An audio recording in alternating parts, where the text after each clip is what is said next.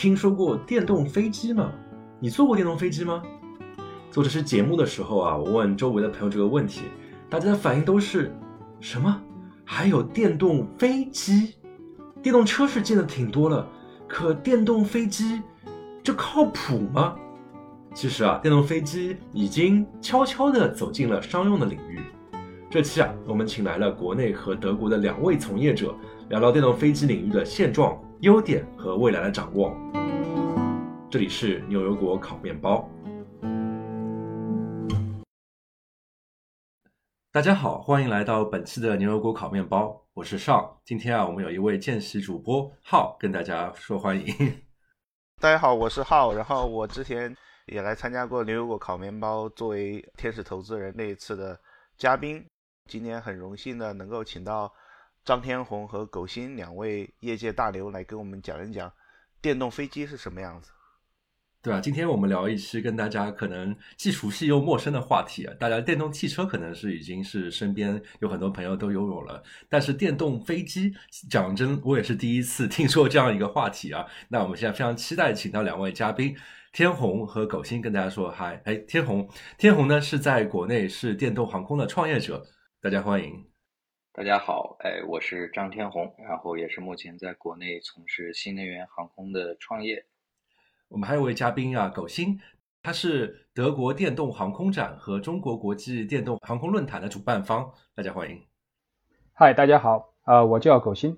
我们是在德国从零九年开始。主办电动航空展，然后呢，在国内是从二零一七年开始主办国际电动航空论坛，希望在我们的活动上早日见到大家，谢谢。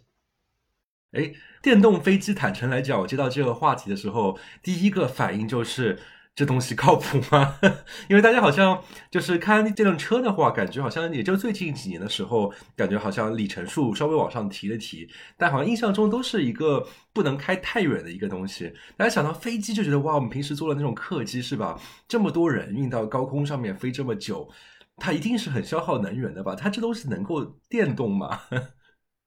嗯，呃，那我先简单从技术的角度聊一聊吧。电动化这个事情呢，本身对于航空来说，那是绝对有可能的，而且不光是可能，甚至它是一个趋势。但是呢，飞机它其实我们可能一提到飞机，大部分第一印象可能就是我们平时主要的一种交通工具出行的一种交通工具，那就是那些机场里边的大的客机，就波音七四七。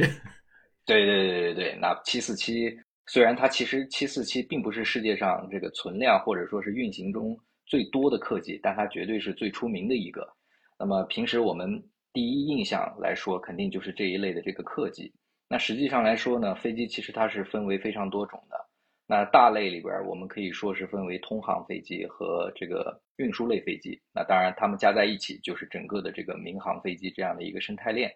那么通航飞机呢，我们简单的来说，可以认为载客量或者说是这个载客的这个座位数低于十九座的。那么我们都可以认为它是通航飞机，高于十九座的呢，我们就可以认为它是这个运输类飞机，也就是我们俗称的这个民航类的大的这个飞机。那么基于这些飞机里面来说呢，目前电动化其实它是处在一个还是一个比较初期的阶段，所以目前呢，它还是从通航飞机开始出发。那从我们通航飞机里边最小的。啊，两座飞机，然后逐渐的发展到四座，然后也有八座，甚至十九座这样的一个发展方向。那么这个也很符合一个客观的一个发展规律吧，从小到大的这样一个发展规律。嗯，所以大家平时出行的飞机都算是叫做运输类航空器。呃，对的。然后像十九座，其实国内可能大家去某些景点玩的时候，可能会坐到那种小飞机。像在其他国家，比如说像美国这边的话，就有很多小型机场，你会发觉，哎，有些人可能周末的时候会租一架小飞机，可能就坐个四个人，就可以到处飞一飞。这种就算是通航，也就是现在电动化开始做的比较多的一种类型的航空器。是的，呃，因为从技术的角度来说的话，也是从小到大去发展，也是比较容易的嘛。再有一个就是从法规来说。因为法规上面来说，它是根据你的座位数来划分的一个安全等级。那么相应的，如果说座位数越高，它的安全等级也就越高，那它的试航难度啊也是会剧增的，而且是一个几何式的一个增长。并不是说一加一会等于二，可能它是要一加一等于三这样的一个难度。当然了，还有一方面就是从能量管理的这个角度来说，因为小的飞机它的这个能耗和大的飞机差别也是很大的，就是说飞机它的这个能耗其实也是一个几何式的增长啊，也是刚才我们说到的一加一，它可能不是等于二，而是等于三。就比如说两个座位的飞机和四个座位的飞机，它的这个能量的一个消耗，并不是一个两倍的关系啊，因为这个飞机它的一个能量消耗主要来自于它的一个阻力。那么它的阻力的话，大家都知道，速度越快，至少我们说在亚音速或者说跨音速啊，当然超音速以后它是呃不一样，它是另一个公式。那我们在这个超音速之前的话呢？它的这个速度和这个空气的阻力基本上也是一个几何式的一个增长，那非常高的一个增长。所以说速度越快，那你的阻力越大，你需要的这个能量去克服你的阻力也会越大。同时呢，飞机越大的话，你的这个飞机的这个阻力主要也是来源于你这个飞机的一个横截面积，一个迎风面。那么这个面积也会越大，它的这个阻力也会上升的比较快。所以基于目前电动化，其实我们对于小型飞机来说，目前主要还是靠这个锂电池。那锂电池，也就是说我们纯电的一个技术路径来说的话，其实客观的来说，这个电量还是比较有限的。那么在这种情况下呢，那我们肯定还是先从小飞机去出发，会更现实一些。那具体到什么时候才能发展到大的飞机呢？那这个还是取决于我们的一个电源的一个发展的一个情况。在这里的话，我可能想补充一点，就是一些很基本的一些历史背景吧。就是您提到这个电动飞机，可能对大家来说是一个很新鲜的一个话题。不过呢，如果是从就是航空业内的话呢，其实电动飞机它发展的历程已经是比较早，已经应该说发展了很长时间。那首先咱们就说提到这儿的话，一般就是默认的一个电动飞机，就像天虹刚才说的是坐人的，也就是说载人的嘛，就不是像一般的小航模或者是像大疆这样的就是很小的这种。呃，我们通常在这里指的就是指可以坐人或者是。可以装很多的比较大量的货物，也就是说比较大、比较重的这么一辆飞机。那么这一类的这个飞机的电动化其实起步很早，最早的话其实是一九七三年。哦，这么早就有了？对对对，一九七三年是在德国，两位工程师当时呢也是出于一个自己好奇琢磨吧，把一架那个普通的一个滑翔机装上一个电机，呃，很小的一个电机，然后呢。你可以说把它塞满了干电池，当时用的还是像我们现在普通的这种干电池。啊，等一下，是塞满了五号五号电池？对，没错，没错，没错，就是类似这样的干电池，然后呢，让它飞了起来，飞了十几分钟。这是一九七三年，所以说您看到现在的话，已经是快对，那正好今年就是载人电动飞机五十周年，已经飞起来了。所以说呢，它这个技术的发展的话，其实已经默默的发展或者是积累了整整半个世纪了，特别是在过去十几年里啊。可能咱们一会儿也会提到，就是受益于就像电动汽车呀，包括整个消费类电子产品啊、无人机啊等等，那么这些技术的相应的同步发展的话，那么应该说在过去十几年，电动飞机啊有一个非常大的一个飞跃式的发展。那么尤其呢，又是以这个二零一六年啊，美国的那个 Uber 公司 Uber，它发布了一个就是在城市环境中间使用一个电动垂直起降飞机，它提出了这个电动垂直起降飞机 eVTOL 的概念以后啊。整个电动飞机可以说就是出圈了，对吧？用咱们现在流行的话语来说，就是出圈，出了一个航空圈。从一个航空圈里面一个比较纯粹的一个比较单纯的这么一个技术话题，或者说技术学术性的研究，出圈成为一个很多领域，包括你看，像咱们今天啊，也在这里来跟大家一块聊这个话题。所以说呢，应该说在过去十多年里面一个比较大的发展，尤其是从二零一六年以来。那么电动飞机成功出圈，吸引了越来越多人的一个关注。那么作为一个航空的一个从业人员的话，我们对这种趋势是感到非常的高兴的。哎，刚才你提到就是有一个词叫做 eVTOL 是吧？刚才我们提到，就是说飞机有两种，一种是我们平时坐很多人的叫运输类航空器，一种叫通航飞机，就十九人以下。那么可以跟大家简单介绍一下，就是通航飞机一般来说会用在什么样的用途吗？我觉得 e v two 可能是不是也是通航飞机中的一种分类下的一种应用？因为大家可能对于这种飞机可能平时坐的比较少，也挺好奇，就是他们一般会做什么用处呢？是的，呃，那么这里我跟大家非常简要的介绍一下，就是通航飞机的一个大概的一个分类和用途。刚才其实天虹已经给了一个初步的介绍了。那么对于通常小飞机来说，通常可以看到就是有带翅膀的，对吧？那么比较通俗的说，就是带翅膀的，也就是说所谓的固定翼的飞机。同时的话呢，还有一种就是垂直起降类的，最常见的呢就是直升机。那么是从二零一六年的时候呢，美国的 Uber 公司他们第一次提出了一个叫做电动垂直起降飞行器这么一个概念啊，简称的话呢就是 eVTOL。那么 E 在这里大家都知道，就是肯定是跟电动相关了，electronic。对，没错没错。然后呢，VTOL 的话呢，它其实是垂直起降的这么一个缩写，也就是 vertical takeoff and landing 啊，VTOL。那么通常我们看到的 VTOL 的飞机的话呢，可能就是直升机。那么此外还有一些比较很少见的一些飞机，比如说像鱼鹰这样的一个飞机是相对比较少见的 VTOL 类。我想插一句，那么大疆的那个无人机算是理论上算是 VTOL 吗？对对，您看要从哪个角度来看？如果是从纯粹的一个技术角度的话，当然只要是符合电动，同时的话呢又是垂直起降的这么一个飞行器，对吧？那么理论上是都可以叫做 eVTOL 的，不管大小。不过的话呢，我们通常就是这个概念提出以后的话，它主要针对的一个就是面向的一个应用场景的话呢，是载人或者是说在比较多的一个货物在城市上空来进行飞行。所以说呢，那么我们这里 eVTOL 的话，通常大家看到这个词就会把它就是默认是一个载人同时比较大的一个飞行器。所以说这一点的话呢，跟大疆在一个就是大家习惯性的一个称呼里面可能会有一定的区别。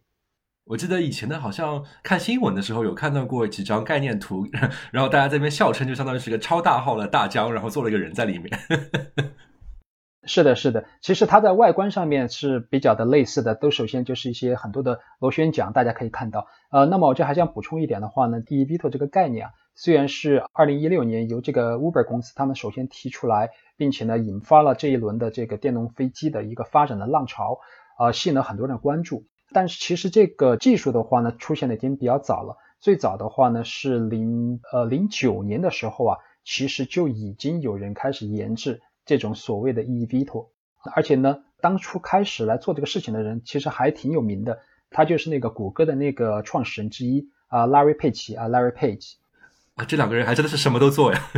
对对对，那么当时呢，他从零九年开始的话，他自己就开始投资创立了。而且不是一家，他是当时是同步创立了两家小公司、初创公司来研发这个 eVTOL 的一些基本的技术。而且一开始它针对的就是要做人的，也就是说您刚才提到那种概念性的一个飞机。那么同时的话呢，不仅仅是 Larry Page，同时在硅谷地区的话呢，还有其他的一些小飞机的爱好者，都是一些个人爱好者。那么开始来做这个 eVTOL 的研发，比较有名的呢，就是我们现在看到的一个行业龙头企业叫 Joby，Joby 的创始人 Joe Ben。那么他也是零九年，非常的凑巧，也都是那个几乎那个同时期，而且更凑巧的话呢，是同时间在欧洲也是有后来发展为一个龙头企业的一家公司叫 Volocopter 的这家公司，他们当年也是非常的巧，也是零九年、一零年、零九年开始开始研制这个 evto 的一个概念。当然他们的背景的话呢，是在一个院校，他们是在那个卡尔斯鲁尔大学的一些师生，他们来自己。来研发，所以说您可以看到，就是 evto 这个概念的话，它其实发展到现在的话呢，从技术上来说，它已经是积累和发展了十多年了。哎，那我还是想要问一下，就是从普通民众的视角来看，就是这种 evito 它对于生活当中什么样的场景下会用到呢？那么我自己的理解啊，它这个概念提出来出圈的话，首先一个引爆点，咱们所谓的这个 tipping point 引爆点的话呢，那么就是二零一六年。啊，由 Uber 公司他们提出来的这么一个产品概念和应用场景的这么一个设想，当时 Uber 公司提出来的，那么他们发布的这个白皮书里面描绘的话呢，就是您刚才提到的这个问题的答案呢，就是他们是希望啊设想在城市里面有很多的这样的来使用这么一个 eVTOL 或者这种就是垂直起降飞行器。来节省大家的这么一个通勤时间，因为这个背景的话呢，可能是呃，您两位可能更了解一些，就是在那个美国硅谷地区，这个塞车的堵车的情况好像是非常非常严重。对，那那么呃，我想那个 Uber 他们的人可能当时也是啊，可能也许甚至是不是就是在塞车的时候突然就想到，哎呀，如果我能够飞过去就好。这个想法也太飘了吧？对对对，他们的执行力还是很强的。那么他们当时就找到了那个 NASA 啊，美国航空航天局。的一些相关的一些人来做了一些可行性的研究，接下来呢，他们就组建了一个项目团队，接下来呢，他们就编写了一份叫做 Elevate 的这么一份白皮书，技术白皮书，就正式提出了一个 eVTOL 的这么一个技术概念，以及最重要的一个应用场景的一个设想，也就是所谓的城市空中交通啊，叫 Urban Air Mobility，简称叫做 UAM。所以说 eVTOL 它的火爆啊，这一轮的火爆跟这个 UAM 这个在城市空域进行的这么一个通勤飞行的话。这两个其实是一体两翼的一个概念，他们是互相彼此相辅相成的一个概念。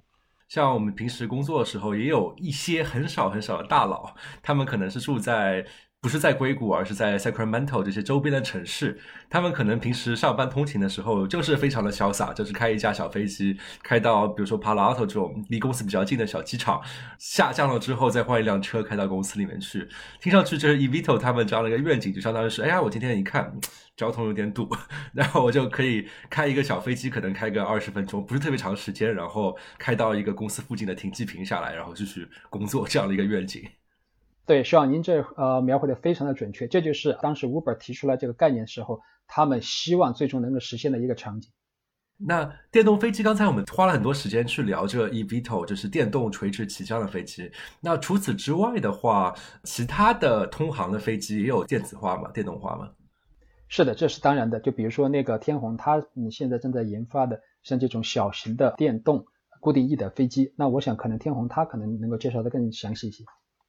那我简单介绍一下，除了 eVTOL 以外的话，其实固定翼这一块它发展的，刚才也有提到，在七几年的时候，今年刚好是五十年首飞的时间。那它这个首飞的这个电动飞机，其实也是固定翼的飞机。那么相对于旋翼机或者我们说垂直起降的飞机来说，本身在传统类飞机的发展路径上，也是固定翼走在前面。那首个实用的这个直升机是在二战末期的时候。啊，才出现的。但是首个固定翼飞机，那也就是我们常说的莱特兄弟的这个飞行者一号。莱特兄弟，对的，对的，对的，它的这个飞机肯定就是固定翼飞机嘛。那么固定翼飞机相较于旋翼机来说，从原理上来说，其实是要简单很多的。那么旋翼机呢？那这里其实可以补充一个小知识啊，就是旋翼，我们一般说啊，旋翼直升机的这种旋翼机，这个旋翼和螺旋桨其实不是一回事儿。并不是说我们把螺旋桨朝上，它就是旋翼，啊，因为为什么这么说呢？因为旋翼通常来说的话，比如说直升机的这个主桨的这个旋翼啊，它是会做动的，就是说它是需要运动的，它是通过做动来控制这个飞机的这个机动的。那么这种呢叫旋翼，啊，本身它这个主桨啊，这个旋翼也是一个可以活动并且是一个这个柔性的一个材料。而螺旋桨呢，它是一个硬质的，它也可以，也不能说叫做动了，应该叫运动。就比如说它可以变距，但是呢，它的这个螺旋桨其实是一个硬质的一个状态，而且它是并不会靠这个螺旋桨做动去控制这个机身的机动的，所以这个其实是有一点点区别的。那么目前的以 VTOL 来说呢，主要还是螺旋桨，它并不是旋翼啊，所以这个概念上其实还是有一点点复杂的。那么回到刚才的话题，就是说。在固定翼和旋翼这一块儿，首先从固定翼它的这个原理上就比较简单一些，因为旋翼它的一个整个的做动和它的一个气动各方面都会要啊难很多。再有一个非常重要的一点就是固定翼它的公重比其实是比较低的啊。什么是公重比呢？就是它的这个功率和它的最大起飞重量的一个比啊。简单的来说呢，就是说固定翼它需要的这个马力会更少。相较于垂直起降的飞行器来说，实在不行的话就做个滑翔机，那个应该是比例最高的吧？对，没错，因为它对动力的需求没有那么大，那相对的来说，电源的这个问题就会比较好解决。所以目前呢，呃，我们其实已经可以看到非常多的这个电动的固定翼飞机了。那最小的，从我们国家的这个辽宁的瑞祥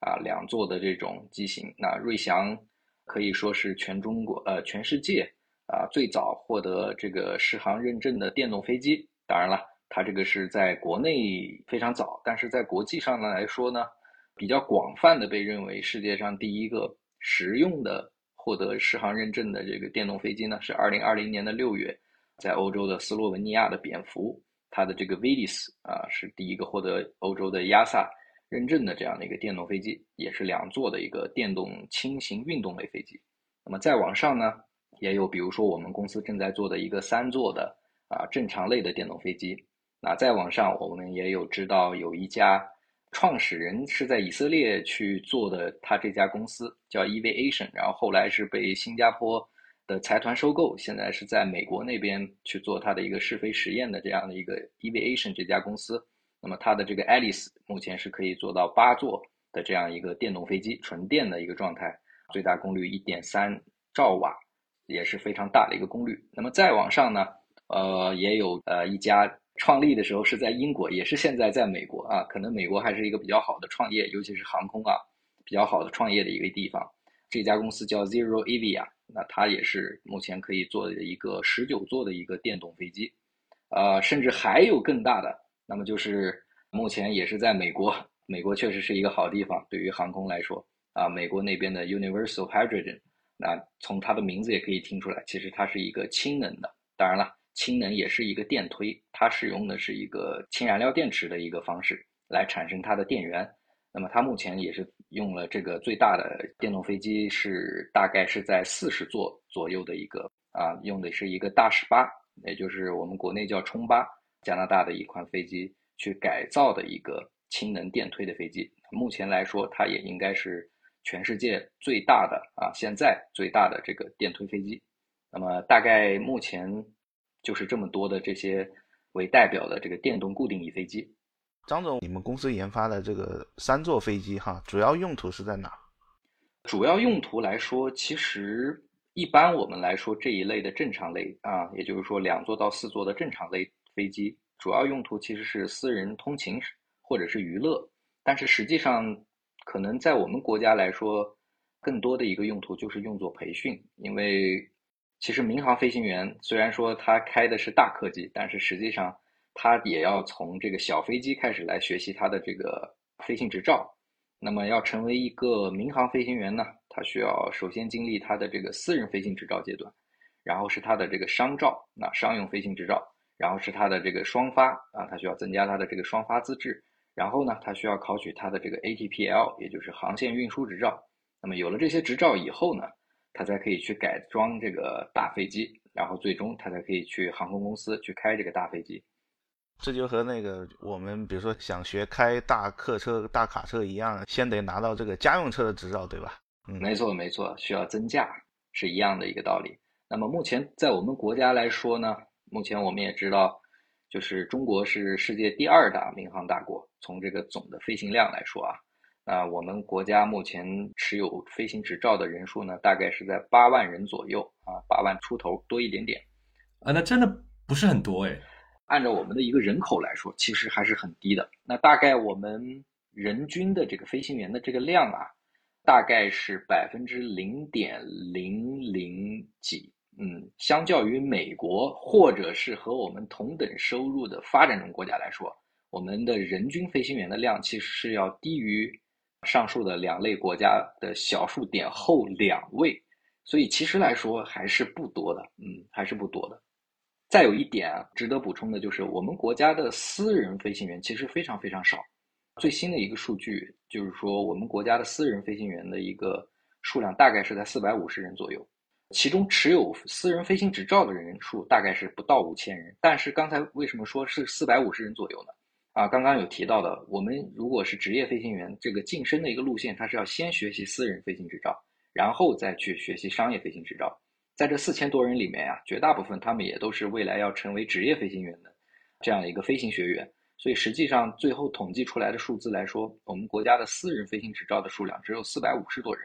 所以这个是非常少的。啊，尤其是说，相较于美国，比如说美国来说，我们都知道，大概呃，目前持有飞行执照的人数大概是在七十万人左右。但是呢，超过百分之五十都是私照持有者，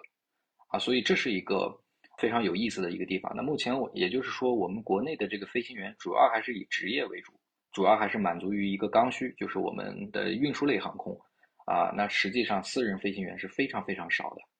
对我加问一句哈，为什么教练机是最适合用这个电动飞机的？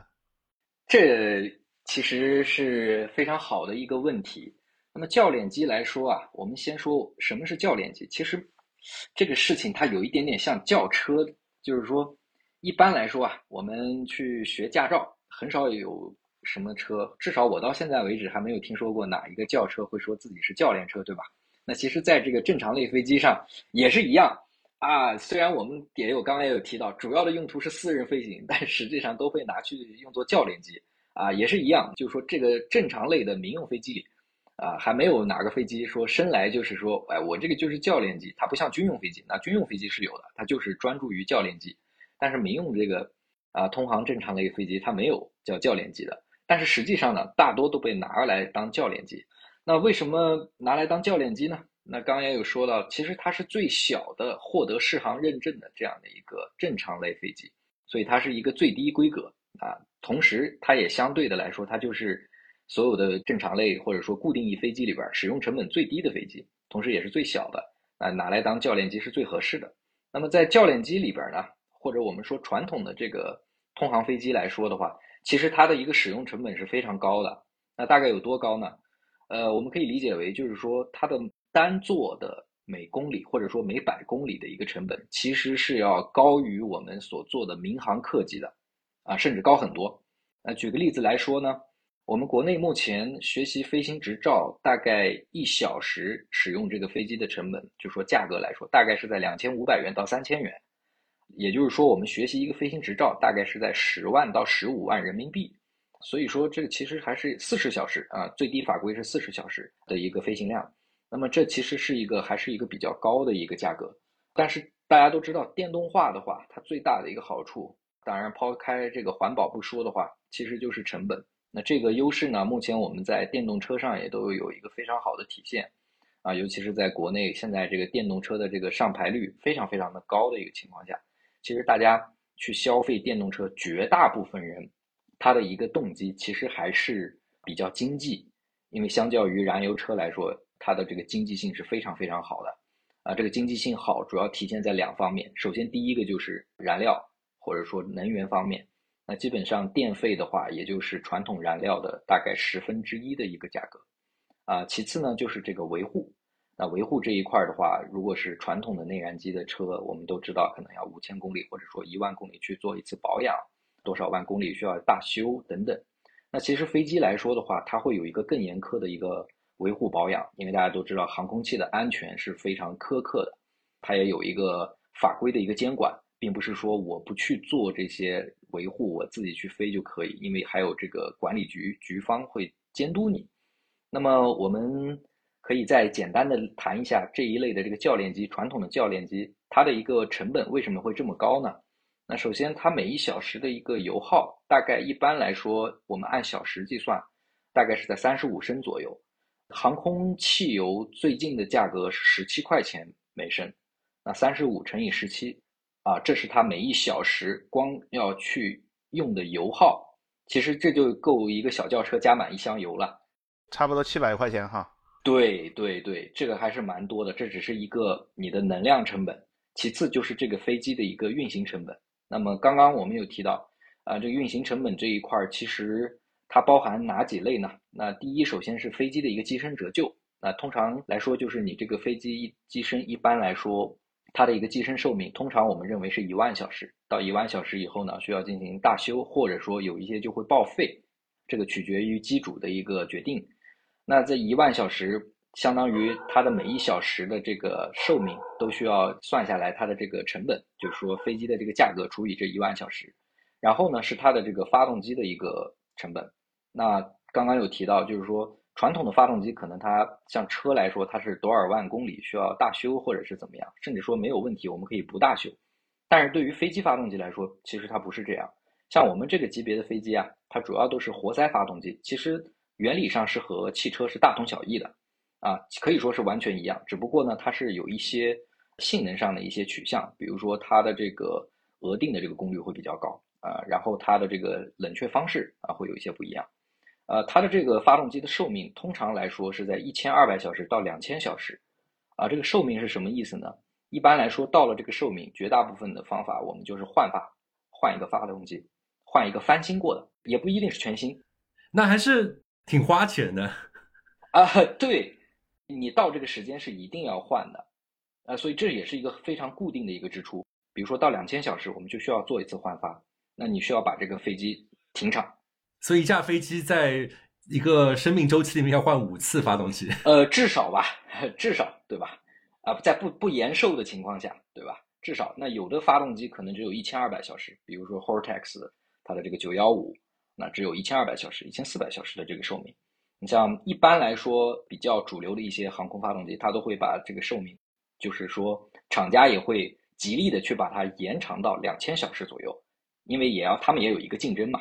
那两千小时左右，呃，一般来说这个级别的飞机，我们说四座左右的飞机啊，它的一些主流的发动机去换发的一个成本。大概是在五十万到七十万人民币换一个翻新的发动机，哎，都是钱在烧啊！没错，没错，而且这个成本不光是我们说花费的这个五十万到七十万的一个成本，还有一个时间成本，就是说你的飞机要进行这个非技术性的停产，就是说我现在这个飞机不是因为坏了不能飞，而是因为我在等这个发动机，你需要把这个发动机打包好，然后通过木箱，然后寄到美国那边，因为主要的几个大的发动机厂都在美国。然后由他那边确认你这个发动机没有人为损坏的情况下，他再给你发回来一台翻新的发动机。哦，这是保修是吧？对，其实是类似保修，但是它是一个换发。对，啊，它还是一个 replacement，它确实是一个更换。啊，只不过换的不是一个全新的，而是一个经过他认证过翻新的一个发动机。那我们重新拿回来以后呢，再安装到飞机上，然后调试，然后试飞，再去跟局方申请恢复试航。然后把这一笔再记到他的这个维修记录本里，那这个时候他才恢复了这个试航。这个几个月就过去了，哎，对对，很长的时间成本。基本上来说是一个月，像在之前疫情啊比较严重的时候，甚至能到三个月。所以这还是有一个时间成本，因为绝大部分就说我们说，如果他是教练机来说，那它其实对于航校或者说是这个通航公司来说，它是一个赚钱的工具。那相当于这几个月，它这个赚钱工具是停产的状态。不能赚钱，那么这个成本其实也是会被分摊到它的每一小时的一个支出里边的，所以说这也是一个很大的。就放暑假了，对，没错啊，放暑假了你也要给老师发工资，对吧？啊，老师工资也是不能少的，对吧？啊，一样的一个道理。同时呢，这个发动机呢，它每一百小时需要做一次定检，每一百小时啊，也就是说每飞到一百小时以后都需要做停场。然后每五百小时的时候呢，还需要更换它的一些易损件，有的还需要更换它的这个减速箱，所以这些都是它的一些成本。那么回到最初的这个问题，那既然电动化，我们也都知道它最大的一个好处，除了这个经济这一块儿，也就是说它的这个维护保养这块儿有个很大的一个优势，因为大家都知道电机的这个结构非常简单，所以它的寿命肯定也是显而易见的比这个传统的内燃机要长很多的。刚刚讲到我们燃油发动机有。要经常去更换哈，那我们这个电动发动机的大概是这样的频率是什么样子？呃，其实目前来说，局方或者说管理局这一块儿，对于这个电机的一个寿命还没有一个明确的要求，因为毕竟还这个东西还很新嘛，大家还不能确定它的一个强制更换的一个时间。但是我们作为从业者来说的话，我们大概认为。电机的一个可靠的一个寿命，大概目前来说是可以在六千小时起步，就是说甚至可以更长，或者说我们只更换易损件，哇，至少三倍哈。对，至少三倍。嗯，啊，就目前来说已经是，就是说我们从这个做实验的或者说科研试飞的角度，已经发现是至少是在三倍。然后在这个时候呢，还有一个很好的一个优势就是。电机它到了寿命，并不一定要更换它整个电机，我们可能是更换它的一些易损件，比如说轴承，啊，因为它中间的这些永磁体啊什么的啊问题都不大的，所以这是一个非常大的一个优势，会大大的延长它的一个电机的寿命。当然了，目前来说，刚刚有提到的一个斯洛文尼亚的蝙蝠这个飞机啊，目前这个飞机还比较新嘛，所以欧洲的这个管理局它的对于蝙蝠 VDS 这个飞机的。电机的一个寿命管理其实还是目前比较严苛的，据说是不到一千小时就需要更换一次它的电机啊，这是目前因为这个东西比较新，还没有一个非常好的一个，或者说管理局那边还没对电机还没有一个非常充分的一个认识，或者说没有一个呃寿命或者是耐久性的一个实验。当然了，这个实际上是会被慢慢的延长的啊，经过一步一步的一个认证。呃，但是目前是不到一千小时，也是作为一个和发动机一样的一个 TBO 的一个时间，就是说更换更换一个新的电机。但是目前这个成本还是比较低的。对，呃，我这可能想再补充一下，就是我觉得刚才那个天虹啊，他其实他刚才主要是介绍了一下电动飞机跟这个传统的飞机啊，通航飞机的一个很大的优势，就是一个直接的一个运营成本的优势。他刚才提到了，包括每小时的成本，包括更换发动机的一个成本等等。呃，那其实我觉得他刚才还提到一个很重要的一个，就是电动飞机啊，它的一个发展基础吧，可能就是说，它其实提到啊，传统的航空，特别是小飞机通航来说，它传统上是一个非常保守、非常封闭的一个产业，所以说呢，这就导致一个呃什么情况呢？这个呃行业的话呢，它很多的发展都是只能靠它自己内部的一个力量、一个积累、一个积蓄来发展。比如说他刚才提到，为什么这个像大家可能也听到，飞行员数量非常少，包括小飞机的数量也非常少，主要就是因为你看我们说过去几十年、过去很长时间，那么小飞机这个传统发动机的话。它用的都是一些非常传统、一些很老的一些技术，像我们现在航空发动机用的还是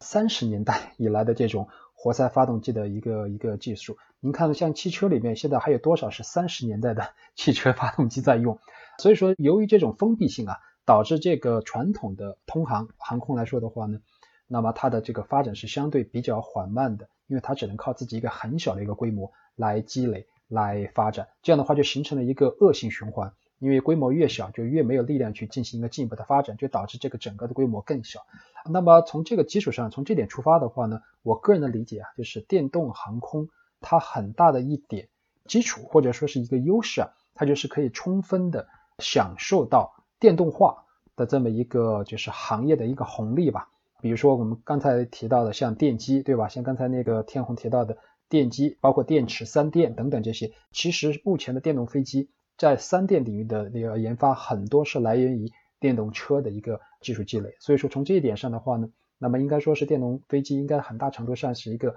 过去几十年这么一个电动化啊、数字化、包括智能化、包括新能源等等行业的一个行业的一个红利的一个溢出。另外一点，我觉得非常重要一点就是，那么电动飞机它的一个基本面，一个基本面的话呢，就是一个双碳经济，就是我们大家都知道的这个碳达峰、碳中和。以及它相应的一个叫所谓的就是全电经济，这可能啊也是我们认识和思考电动航空的一个出发点。因为一旦任何的行业它能够融入到一个双碳经济的这么一个发展的一个浪潮里面，它自然而然就会受到一个很大的一个啊促进作用。这样的话，相对传统小飞机非常封闭的这么一个圈子的话，我认为这可能是航空电动化。相对过去的传统航空这么一个发展，它很大的一个基本性的一个优势，也就是说可以充分享受到其他行业的一些红利，以及双碳经济的一个政策红利。双碳经济就是节能减排。是的，是的，双碳就是呃碳达峰和碳中和，这也是我们国家提出来的一个宏伟的一个目标。那么相应的话，就是对，就是您刚才提到的，它一个直接的一个促进作用就是减排。那么这样的话，它肯定是要在方方面面每一个行业都需要进行一个减排，都需要一个设立一个行业自己的这么一个双碳的一个发展目标。比如说在航空上面，现在其实也是提出了一个就是航空自己的一个减排目标，是提出了一个二零五零年的一个航空减排目标。而且这个目标的话呢，是在国际上面很多国家都已经认同的，是一个国际运输协会，就是 IATA 它提出来的这么一个减排目标。所以说，就是刚才说的这个呃，任何的行业。它都要充分的体现这么一个双碳经济的一个方面吧。那么同时的话呢，它如果能够自己主动的纳入双碳经济减排的这么一个啊宏观基本面里面的话，它自然而然会受到更好的一个促进作用。那么这方面可能比较好的一个例子的话，一个比较显著的一个例子，也就是空客他们提出来的这么一个叫氢能航空的一个战略发展规划，这是由空客。在二零二零年正式提出来的一个非常应该说是宏伟的一个发展目标。他们的最终目标的话呢，是要把我们现在看到的像空客这种大飞机啊，都使用一个氢能作为一个能源，而不是现在的一个传统的这么一个航空燃料。可想而知，这个技术是非常难的。但是为什么空客它要提出来这么一个发展目标呢？我个人的理解呢，是因为就是首先是一个碳达峰、碳中和、节能减排。那么在欧洲也是一个非常呃明确的一个经济发展目标，那么必然各行各业都需要体现出来。第二个的话呢，那么氢能呃，是欧洲，尤其是德国这边一个非常可以说是主要的一个新能源应用领域。相应的，在航空领域，它也自然而然的会有所体现。空客的这个氢能航空，它自然而然也就是欧洲乃至德国的新能源战略在航空领域的一个体现。呃，换一个角度来看的话，也正是因为那能够充分的体现在欧盟和国家层面这么一个新能源战略的话呢，那么空客它也必然能够充分享受到这其中的一些很多的政策红利和技术红利。所以我认为这个可能是电动飞机在过去十几年，尤其是在过去几年里面，就是出现一个比较大的一个发展一个浪潮的一个基本面吧。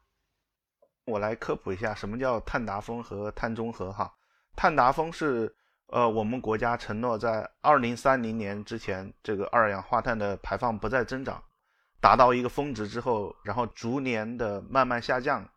碳中和是说到二零六零年的时候。那针对排放的二氧化碳，我们采取这种节能减排的方式，能够把它抵消掉，这就是碳中和。哎，谢谢您的补充。所以我感觉就是刚才提到这些概念，感觉跟电动车真的有好多的联系啊。就一方面来说，就是因为电动车，它们相当于是一种在航空之外的技术领域不断的推动，比如说你刚才提到的三电系统。包括它电池，可能它的能量一开始的时候总比那个干电池要好吧。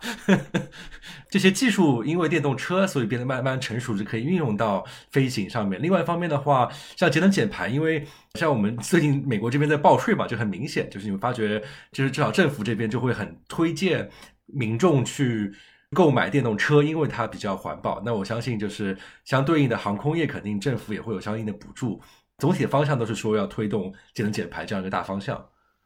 是的，我个人认为这可能就是节能减排啊，包括刚才提到的双碳啊，这些是一个很重要的，咱们理解就是电动飞机啊出现这种一个比较好的发展趋势，一个比较重要的一个就是宏观的一个基本面吧。那么第二点就是刚才您提到电动车它的大发展，包括一些消费类电子产品的一些发展，特别是消费类电子产品对一些锂电池啊，包括甚至人工智能啊等等它的发展，像这样的一个呃，应该说是技术红利吧。它溢出到航空领域，也就自然而然推动这个电动飞机的一个发展。我认为这两方面的话，可能是推动电动航空线的发展，应该说是两个支柱吧。我们之前有做过一期节目，是关于讲到电动汽车嘛，提到了一个跟你刚才提到的那个消费电子有关的一点，是在于因为很多的消费电子的器件也好，技术也好，都是用电。然后如果当车也用了电了之后，所以它就可以用非常高的效率去。使得车拥有那些功能，就比如说之前的话，可能用油车的话，可能用油变成电，电了之后再推动车内的娱乐系统也好，包括现在比较流行的智能系统也好，就会能量效率不是特别高。但现在因为变成电车之后，所以你会发觉很多电车他们的。娱乐系统或者说是智能系统做的比较好，就是因为它们能量是直接可以用到的。所以我在想啊，就是当飞机变成电了之后，它是不是也会有一个类似的效应，就是在飞机上面会出现更多的、更复杂的电子系统，可以让乘客用到，或者说是辅助驾驶。呃，是的，其实我个人的理解的话，咱们现在说的这个电动航空或电动飞机啊，包括刚才提到的像 eVito 这样的话，可能更多的是在强调。它电动的一个属性，那么我个人的话，其实呢认为就是可能更大的范畴呢，可以叫做智能新能源航空。因为像您刚才提到的，就是任何的一个呃一个产品吧，它一旦电动化了以后，它自然而然的就相对比较容易实现一个智能控制。那么，所以我个人认为，像这个电动航空，它的三大发展领域吧，一方面呢就是一个电推或者是说电动，这个是比较明显，就是说被最显而易见的。第二点的话就是一个智能控制技术了，第三点的话就是一个新能源。那么这三点的话，可能是咱们提到电动飞机或者电动航空的时候一个三大的一个技术支柱。所以说，在这个智能航空控制技术上面的话，就像您刚才提到的，跟电动车一样，那么一旦是实现了这个电动化以后，那么像电动飞机，它自然而然的呃能够相应的更容易实现一个智能控制。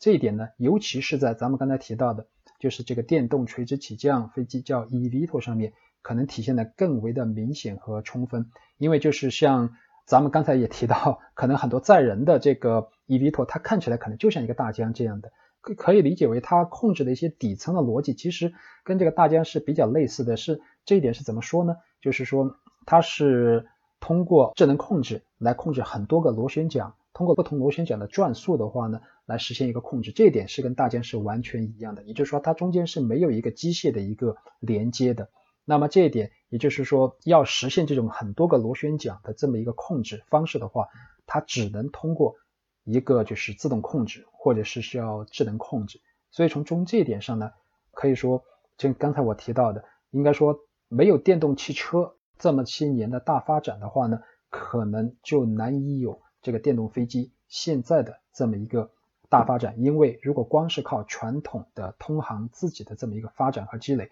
是很难有这个能力和实力能够积累到能够就是来做这些相应的研发。所以说，它必然是依托一个非常大规模的这么一个汽车市场。通过电动汽车的发展的话呢，他们自然而然的这些相应的刚才提到的这个三电技术、新能源和这个智能控制技术，它会相应的会溢出到、会应用到飞机上面。这其实也是我们现在看到正在发生的一个事情。比如说，我们看到像博世，大家都比较熟悉。博世的话，它是一个传统上的一个就是汽车供应商，但其实的话呢，博世它已经成立一个叫通用航空通航子公司。那么这个博世通航，它其实做的话呢，也就是要把它在汽车上面做的这些。就是成熟的这些应用和技术的话呢，把它应用到小飞机上面去，以降低这个小飞机的这么一个使用成本。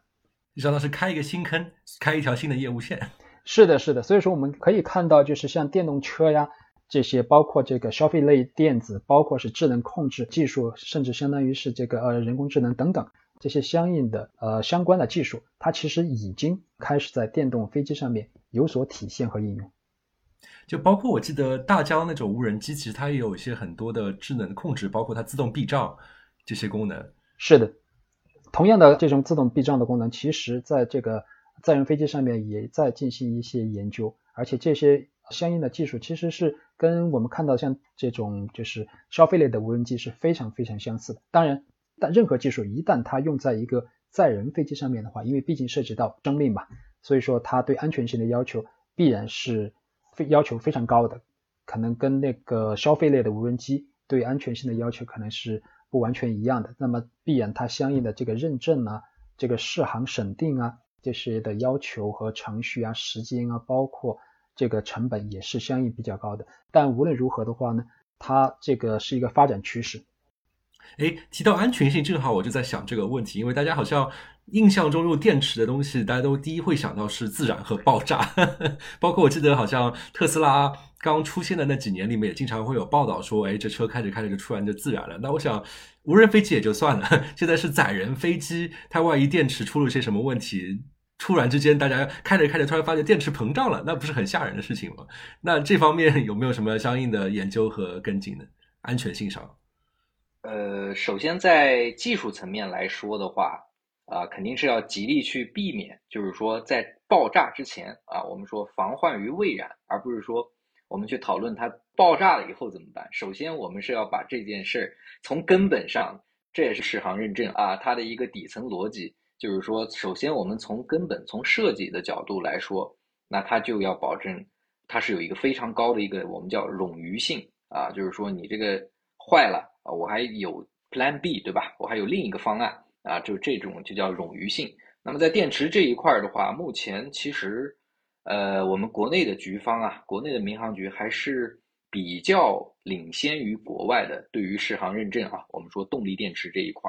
啊，已经有相应的一些法规，并且在今年的早些时候啊，也完成了一个有一款的这个动力电池的一个热失控的一个实验。所以对于这一块来说，其实它的一个管理啊，是比这个电动车其实是更严苛的啊。再有一点的话，就是我们都知道，这个航空业它的这个航空配件呀，它都是这个航材，它都是不惜成本的，因为毕竟我们的航空器很贵嘛。所以从成本的角度来说的话，我们的用料啊啊，还有我们的这个，尤其是对于安全这一块这些用料，其实它是要。远高于这个电动车的标准的，也就是说，我们会用不惜成本的一个方式去获得一个更安全的一个电池，或者说任何的一个航材，其实都是一样的。那么从这些是我们刚刚说的，从根本去解决上，呃这一类的一个问题。那么再回到问题之初，就是说，如果一旦发生了这些问题怎么办呢？对吧？那从这个适航认证的角度来说，热失控这一块肯定是会有一个针对于每一个飞机啊，你会去做这种热失控的一个实验。那根据你的这个热失控的这个实验啊，然后局方再去给你做这个适航认证，再去决定你这个飞机是不是能去试航。所以基于这一些原则之下，我认为啊，理论上来说，我们不太需要去担心这个电池爆炸了会怎么办。再回到 最早这个问题，我个人认为，其实电动飞机啊，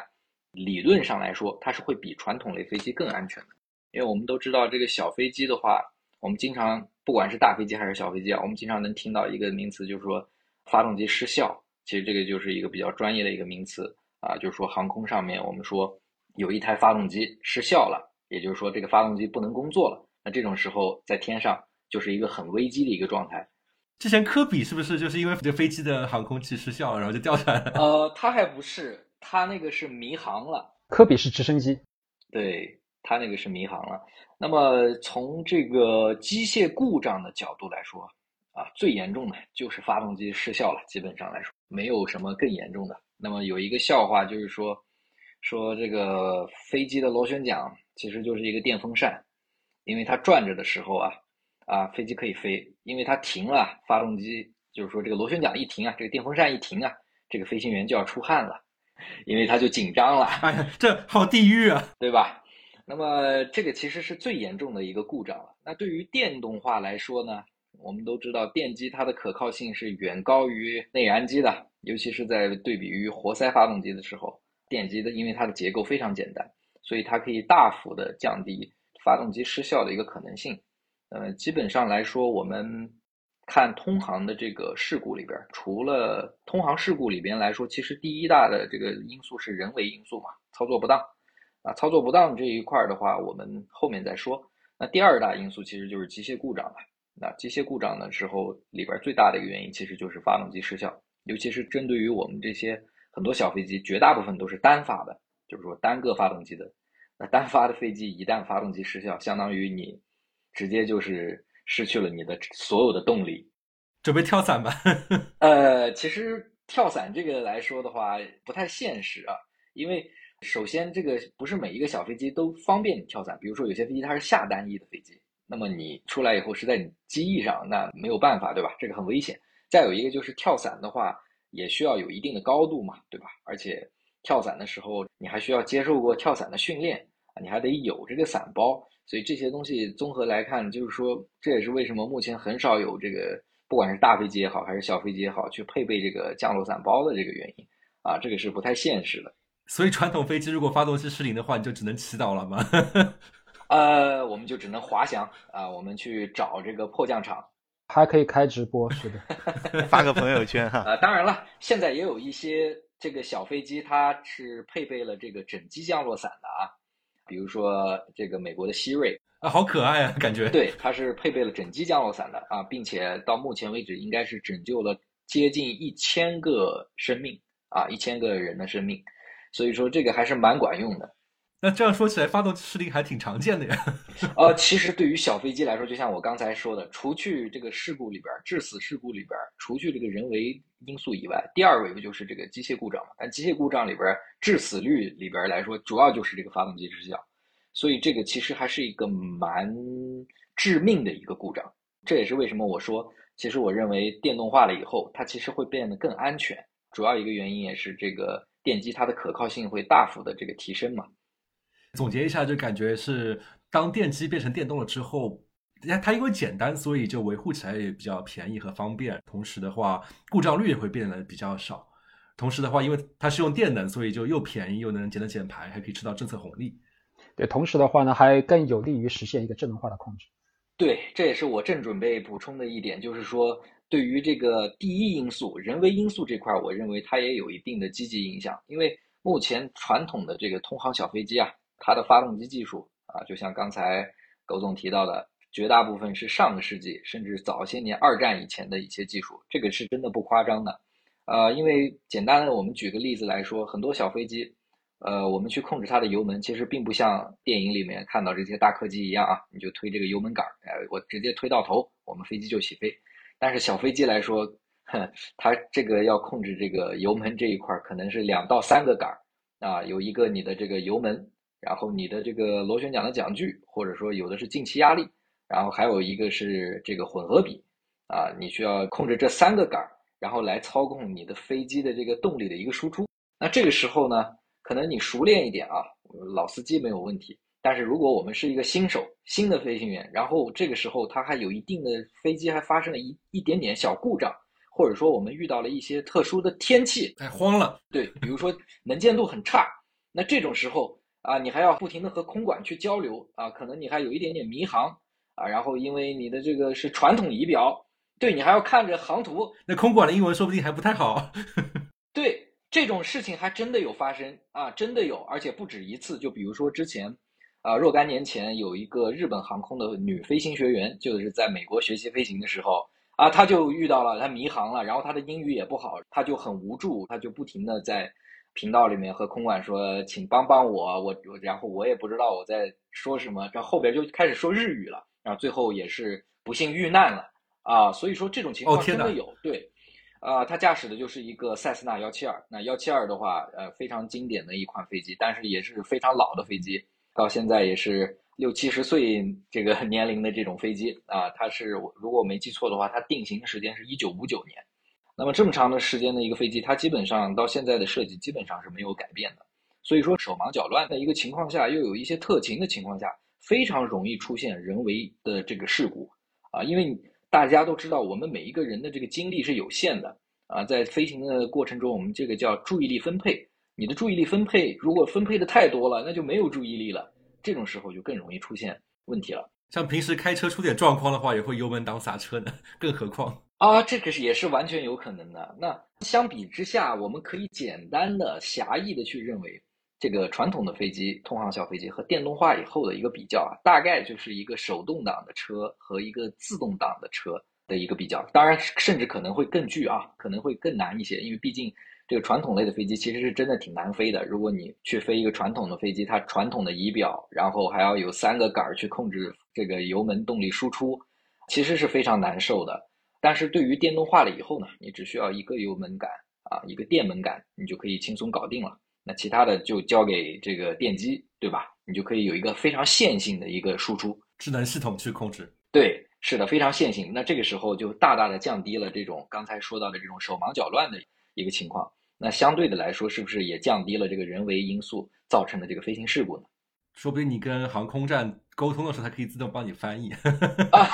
这个在将来也许或许可以实现，啊，这个也是有可能的。刚才我们提到了，就是电动飞机它有这么多的好处，所以我想问一下，就电动车相对来说已经是一个技术比较成熟的领域，大家可以看到路上其实开了越来越多电动车嘛。那电动飞机它现在的技术成熟度算是到哪里呢？刚才我们提到这么多优秀的功能，它已经是大家都做到了比较成熟了呢，还是说还是要再花几年的时间才能到达那个状态？这个我想来解释一下，咱们提到技术程度，可能要分那个机型，不同的机型来说。那么首先就是一个最基本的嘛，就是一个电动的一个小飞机。第二个的话呢，就是一个呃比较大的一些飞机。第三个的话呢，可能就是咱们刚才提到的这个电动垂直起降，就是 eVTOL 这个飞机。这几种不同的机型，它们目前的技术成熟度呢，可能是不一样的。那么首先呢，就是一个电动的一个小飞机。小飞机的话呢，目前啊，在全球已经有至少四个型号已经取得了就是所谓的一个型号认证。啊，也就是可以进行一个量产的一个商用销售了，也就是我们俗称的一个适航证。而且呢，刚才也提到，第一款的话呢，也就是呃我们国内啊，咱们中国在二零一五年的时候由瑞祥取得的一个轻型运动飞机的这么一个适航证。所以说，在这个电动小飞机里面的话呢，现在已经有至少四款飞机，你现在可以直接就跟买车一样啊，咱们说简单一点，可以像买车一样的话呢，直接去买到，并且呢去使用。那么这样的话，应该可以说技术成熟度呢，已经是具备了一个就是啊一个量产的一个程度。当然，这个类别的话呢，叫做轻型运动飞机，简称叫 LAC。那么这个类别的话，它只是限定于两座，只能是两个座位。所以说呢，这个可能还是就是用途啊是比较的局限的。那么像天虹他们正在研发的呢，这个叫做二十三部。所谓二十三部的话，就是相对的比较正常，就是至少一般来说，比如说四座这么一个飞机，就更类似于一个私家车。这样的一个定位，那么这样的机型的话呢，固定翼飞机的机型的话呢，目前呢也是有大概在全球啊，可能有个四五个机型是正在进行一个认证的一个阶段，已经进入了一个比较深入的一个认证阶段。呃，我们接下来可能会很快的，这么几年以内就会看得到所谓二十三部正常类的一个电动飞机，也就是相对更大一些的这个电动固定翼飞机取得一个适航证，进入一个市场进行销售。如果再大一点的，就是像咱们一般印象中的像空客呀、波音等等这样的飞机的话呢，这个肯定是相对比较遥远的。目前呢，还在进行一个比较啊基础性的一些技术的研究。那么中间一个过程的话呢，就所谓的一个叫通勤类吧，通常呢是指的十九座以下的这么一个飞机的话，目前也有一些机型正在的啊研发。啊，所以您可以看到这个电动固定翼飞机，它们现在是处于一个不同的一个阶段。那么对于电动垂直起降飞机 eVTOL 的话呢，啊，目前在全球来说已经有差不多十来个型号也正在进行一个试航的认证，其中呢可能有若干个几个型号已经进入到比较深入的一个适航的认证的阶段，其中呢也包括有德国的啊 Volocopter，包括有美国的 Joby，那么这些都是零九年。就成立的呃一些机型的项目，到现在已经经过了十多年的一个发展。那么在中国的话呢，现在进入到一个适航认证比较深入阶段的话呢，是呃一航，他们呢是一个多旋翼的一个构型。所以您看到在不同的一个机型里面的话呢，它的成熟度是不一样的。那么电动小飞机它现在已经有可以马上买得到的，而那个更大的飞机目前的话呢，还在进行一个适航的认证。同时 eVTOL 的话呢，它由于技术非常的新。啊，它是整个的飞机的话呢，从头到尾都是一个新的设计，而且呢，都是一个新的三电，可以就是说非常类似一个电动车在发展初期。所以说这样的话呢，对于这个管理者来说，也是一个非常新的一个课题和一个认证的机型。那么这个它认证的一个过程，相应的肯定是要比传统的带翅膀的这种小飞机、电动飞机的话呢，肯定是要更长一些的。但不管怎么说呢，啊，目前的话，电动飞机它的技术成熟度已经可以说是达到了一个。商用的一个阶段啊，我个人的认为的话呢，它的这个不管是 eVTOL 也好，还是更大一些的电动飞机也好，包括二十三部的电动飞机，它的这一个适航取证的话呢，只是一个时间问题，而且很有可能会比我们所设想的要更快一些。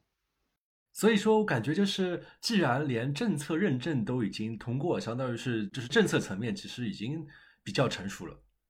您可以这么说，它因为技术成熟度的话呢，它相应的必然也就是有一个。政策层面的这么一个支撑，因为任何的航空产品，尤其是载人的航空产品的话呢，它的这个管理政策上面必然肯定是很严格的，因为是毕竟涉及到一个安全。所以说，呃，目前来说的话，全球主要的三大航空市场吧，就是中美欧，也都已经有各自的针对电动飞机的这个是就是管理和认证的一个规章的一个框架吧。当然不是说不像传统的飞机那么的成熟和。完善，但是的话呢，基本的框架是有了，而且的很多的这个技术标准和行业标准的话呢，也是在紧锣密鼓的这么一个制定过程中。所以说，嗯，像我刚才提到的政策和技术的成熟度的话，我个人认为是已经具备了一个就是达到了一个相当的水平。在今后的几年以内，我们可以看到有越来越多的电动飞机是取得这个适航证。进入到市场，而且呢是真正的会被用起来。呃，那既然现在这个已经在技术和政策上比较成熟了，那在市场上面这个公众的接受度怎么样？消费者怎么看待？那我是个人的理解的话，这可能也要分不同的机型，比如说这个电动的小飞机，也就是像天虹他们这样研制的两座或者四座的小飞机。第二个的话呢，可能就是更大一些的飞机，比如说像十几座的，甚至像空客、波音这样更大的飞机。第三类的话呢，可能就是电动垂直起降，也就是 eVTOL 这样的飞机。那么这样的三类的话，它的市场的一个需求、市场定位以及呃用户吧，或者说社会对他们的一个认识和反应，可能是不一样的。那我个人的理解和观察的话呢，对于传统的小飞机，可能因为它的在外观来说。电动化以后啊，跟传统的飞机可能没有太大的一个差别，对吧？那么它大家看到的还是一个带翅膀，还是一个螺旋桨，只是呢它的动力系统呢换成了一个电动，所以说大家对它的一个认识可能就还是的比较的一个成熟和更容易的接受。那么如果是对于更大一些的飞机的话呢，那么目前由于技术还比较的一个初步阶段，所以说呢，大家可能也更多的是一个期待和展望的这么一个态度。对于这个 eVTOL 这类航空器来说的话呢，用户啊或者市场对它的一个认识和期待的话呢，可能会比较的复杂一些。那么我个人的理解，可能在不同的市场和国家，可能对这个 eVTOL 这一类飞行器，它的一个接受度或者是理解是不一样的。在中美欧可能就是会出现比较大的一个区别或者是差异吧。那么这样的话，对这个航空器今后的发展可能会产生一个比较大的影响，这是我个人的一个看法。比如说在欧洲，在欧洲的话呢，嗯，像在欧洲航空管理局，简称叫 EASA。这也就是一个在整个欧洲范围以内，对于这个航空器啊进行一个试航管理的这么一个最高级别的一个机构，相当于咱们国家的中国民航总局。那么 EASA 它在几年之前的话呢，已经做过一个这样的一个市场调查，或者说是这个社会调查吧，就是公众啊对于这个 eVTOL 的一个认识。那么目前来看的话呢，他们的调查结果呢显示啊，欧洲民众对这种新飞行器的话呢。还是第一的话呢，可能还是比较感兴趣，但同时的话呢，可能态度相对会比较保守一些，因为可能这个飞机是这种形式啊，它的至少外观看起来是跟传统的飞机是非常不一样的，因为首先它就有很多的螺旋桨，就是大号的大疆。对对对，是的，很多人可能看到这一类就是 eVTOL 这一类飞行器的话，第一个反应就是哟，这是不是就是个放大的一个大疆啊？这样的话，如果有这种的一些看法是非常自然的。那同时的话呢，也可能会带来对这类飞机一些安全性的一些关注吧，因为大家毕竟觉得，哎，把这么小的一个无人机，如果要放大到可以载人，是保不保险啊、安不安全啊等等。当然，咱们刚才前面已经提到了，但是毕竟会对用户的一个心理会产生一个影响。回想起飞爆了几个大疆是吧？有一个还在桥洞下面躺着呢。是的，所以说的话呢，那个民众呢，首先对这飞行器可能还是比较的感兴趣，但是的话呢，可能相对态度呢会比较的相对啊，就是那种更看上去更传统的这种小飞机的话呢，可能会更保守一些。但同时的话呢，对他们的用途在不同的国家可能也会产生一个比较大的一个差异或者是区别吧。比如说在欧洲这边的话呢，它可能一些社会啊或者是文化呀等等，这边根据 EASA 它的一个调查显示的话呢，可能大家对于这种就是新型飞行器，它对于一个公共服务用途上面可能更感兴趣，呃，也就是比如说像医疗救护，对吧？就是像那个像救护车一样，只是一个一个空中的救护车，它可以运送这种需要急救的一些病人。还有呢，就是一些像公共管理呀，像这个交通监管呐等等，也就是更多的是用于一些政府部门或者是公共服务用途等这些用途。那么欧洲用户的话呢，对这方面的用途。可能更感兴趣，而在美国那边，可能像您刚才提到，就是它这个 eVTOL 啊，它的发源就是缘起于这个在硅谷地区这种非常严重的一个堵塞车问题。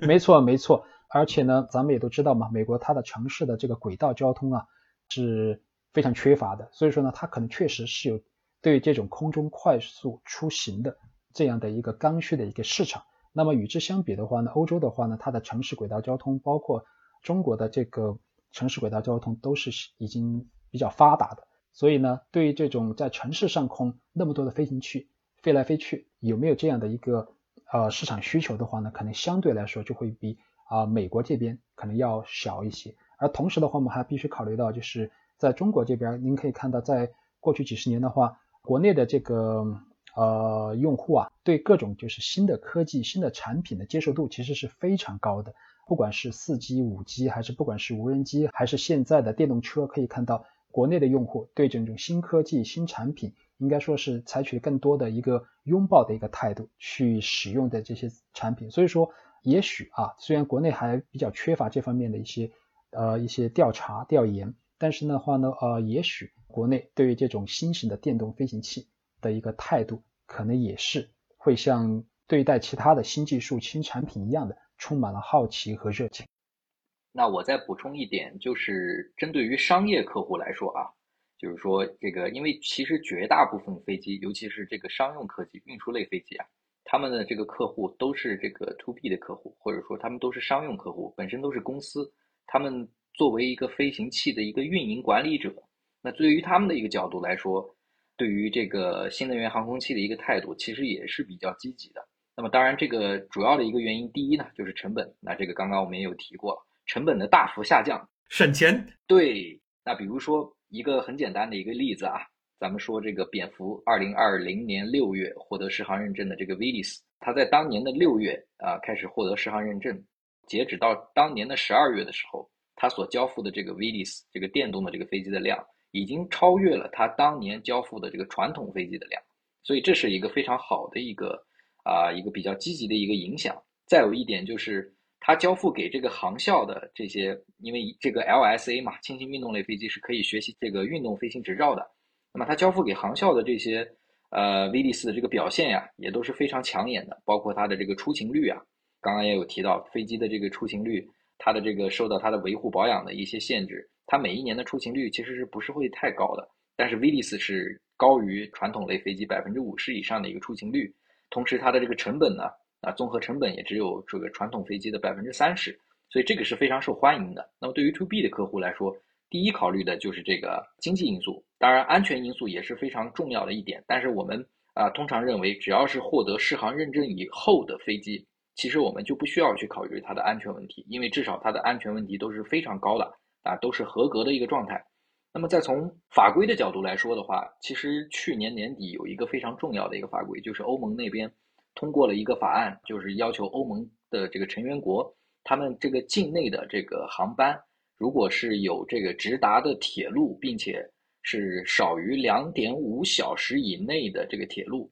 的这个航班，如果有航班的话，比如说这个火车，比如说从汉堡到柏林这种的。啊，两个半小时以内有火车的这种，那它就不允许开这个航线了，因为碳排放法规的一个原因。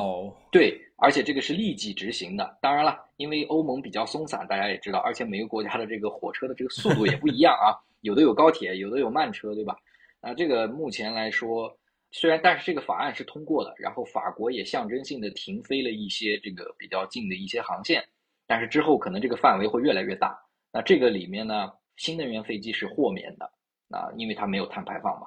所以说这也是一个非常重要的一个信息点。那么未来如果我们有足够的这个啊，当然现在因为技术没有达到嘛，我们还没有那么大的这个新能源飞机。那未来的话，假如说我们有这么大的电动飞机，那那个时候电动飞机想飞这两个城市之间的航校，那就它就变成了唯一的一个选项了。所以这也是对于 to B 的客户，对于商用客户来说一个非常重要的一件事情。啊，碳排放。其实欧盟在二零一几年的时候就已经呃要求这个航空公司是要购买这个碳排放权的，所以说碳排放其实是对于航空公司来说是一个还是一个比较大的一个支出，所以就变得电动飞机变得更便宜了，相对来说。啊，对对，在政策方面它也会有一个积极的一个推动，同时再补充一点就是说航空的碳排放大概有多少？可能很多观众可能会觉得，哎，这飞机也没多少，这也排不了多少碳，对吧？好像。它的一个这个减碳并没有那么着急，对吧？其实我们在这个宏观上来看呢，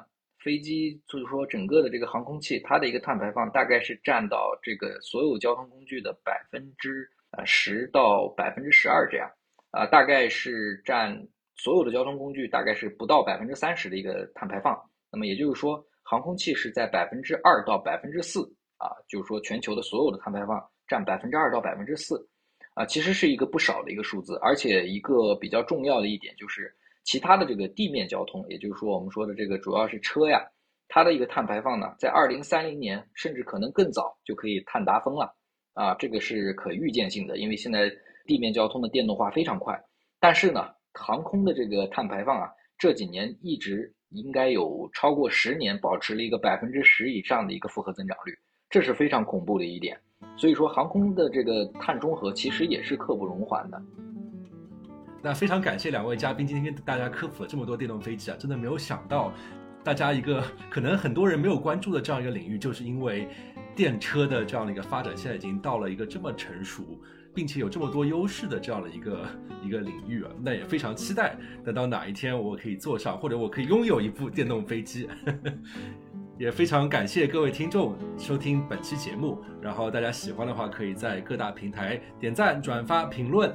包括有志愿者的话，也可以看我们的 show note。我们现在正在继续招收志愿者，那我们后会有期，下期再见，下期再见，拜拜拜，好，再见。